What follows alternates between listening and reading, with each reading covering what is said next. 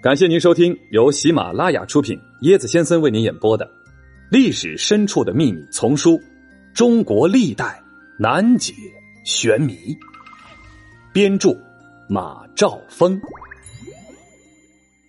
嗨，大家好，我是椰子。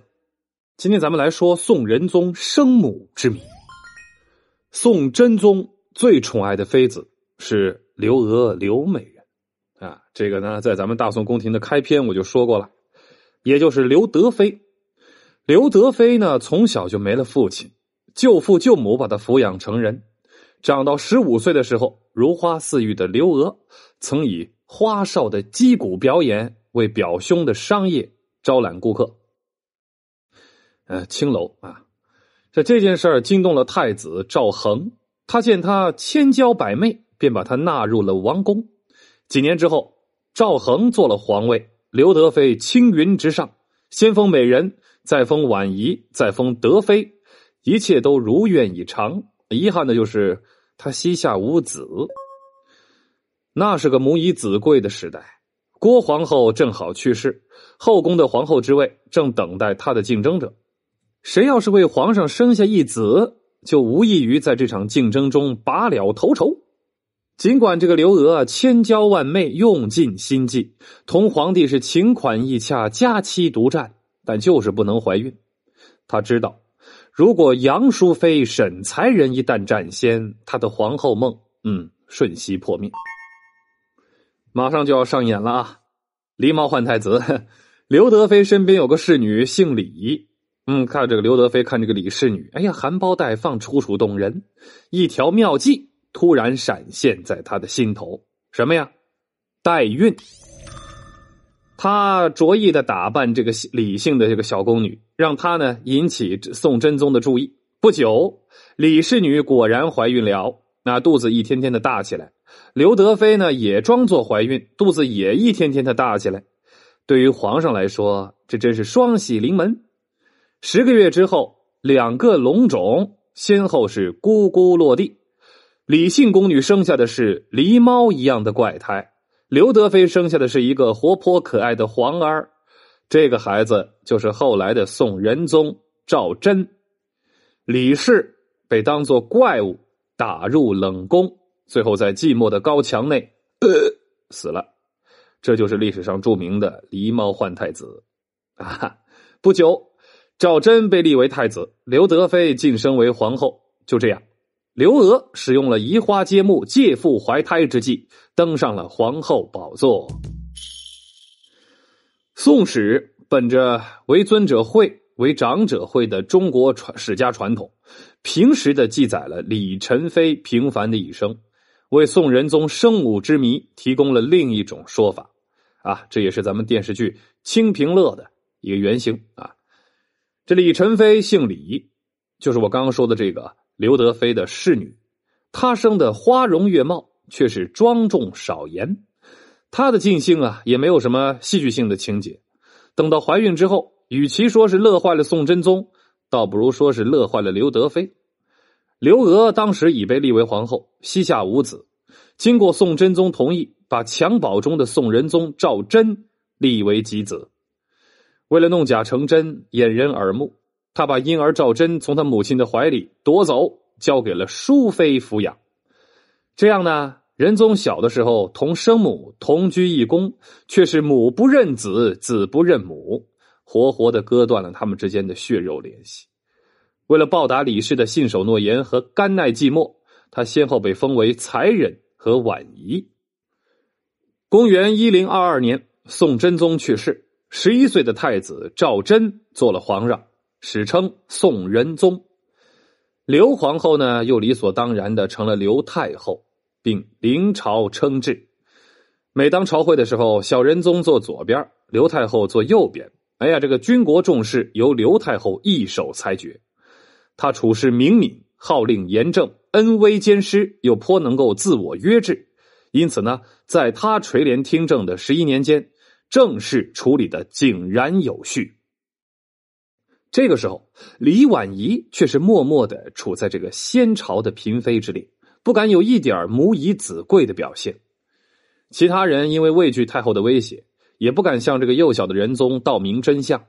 而宋仁宗呢，只知道他身边有疼爱他的大娘娘刘太后、小娘娘杨淑妃，同他们感情融洽，向他们竭尽孝道，而不知有其他人。天圣九年（一零三一年），李婉仪病危，刘娥晋升她为陈妃。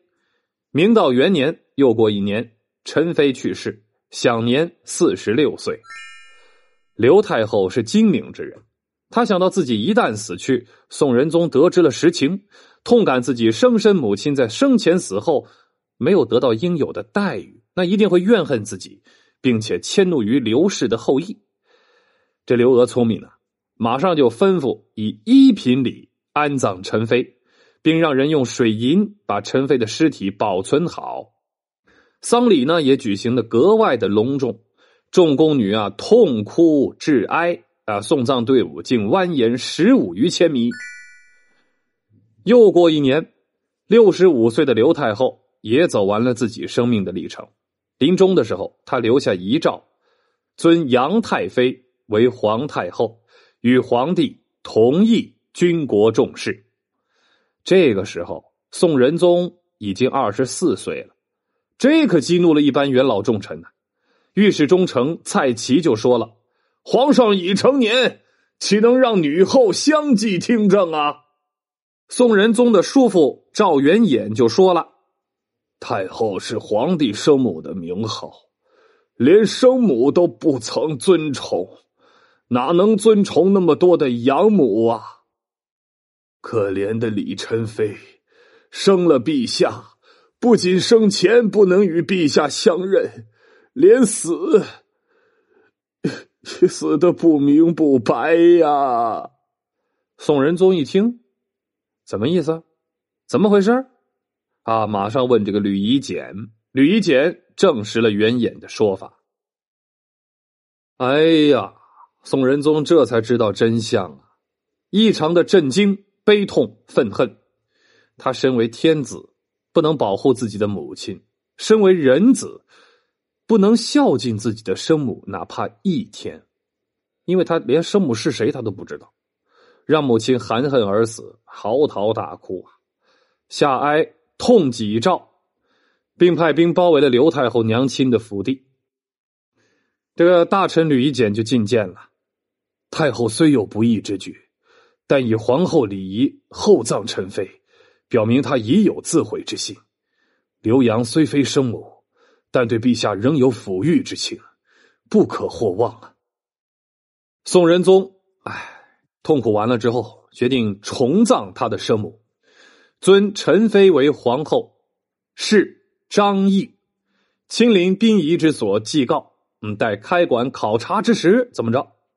李宸妃安详恬静，栩栩如生，身着皇后礼服，没有被毒杀、残害或者是虐待的迹象。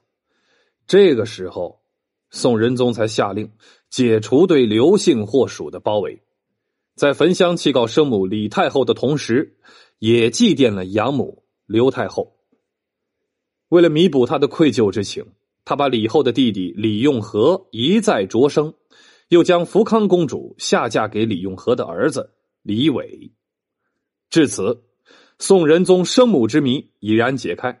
至于李宸妃在亲生儿子即位之后，在长达近十年的时间里，为何三缄其口，不置一词呢？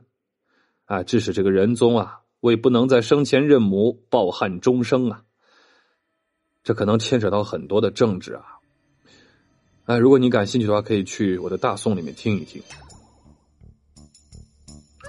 一团，郭靖的好兄弟拖雷究竟是怎么死的？什么？蒙古皇帝被川菜气死？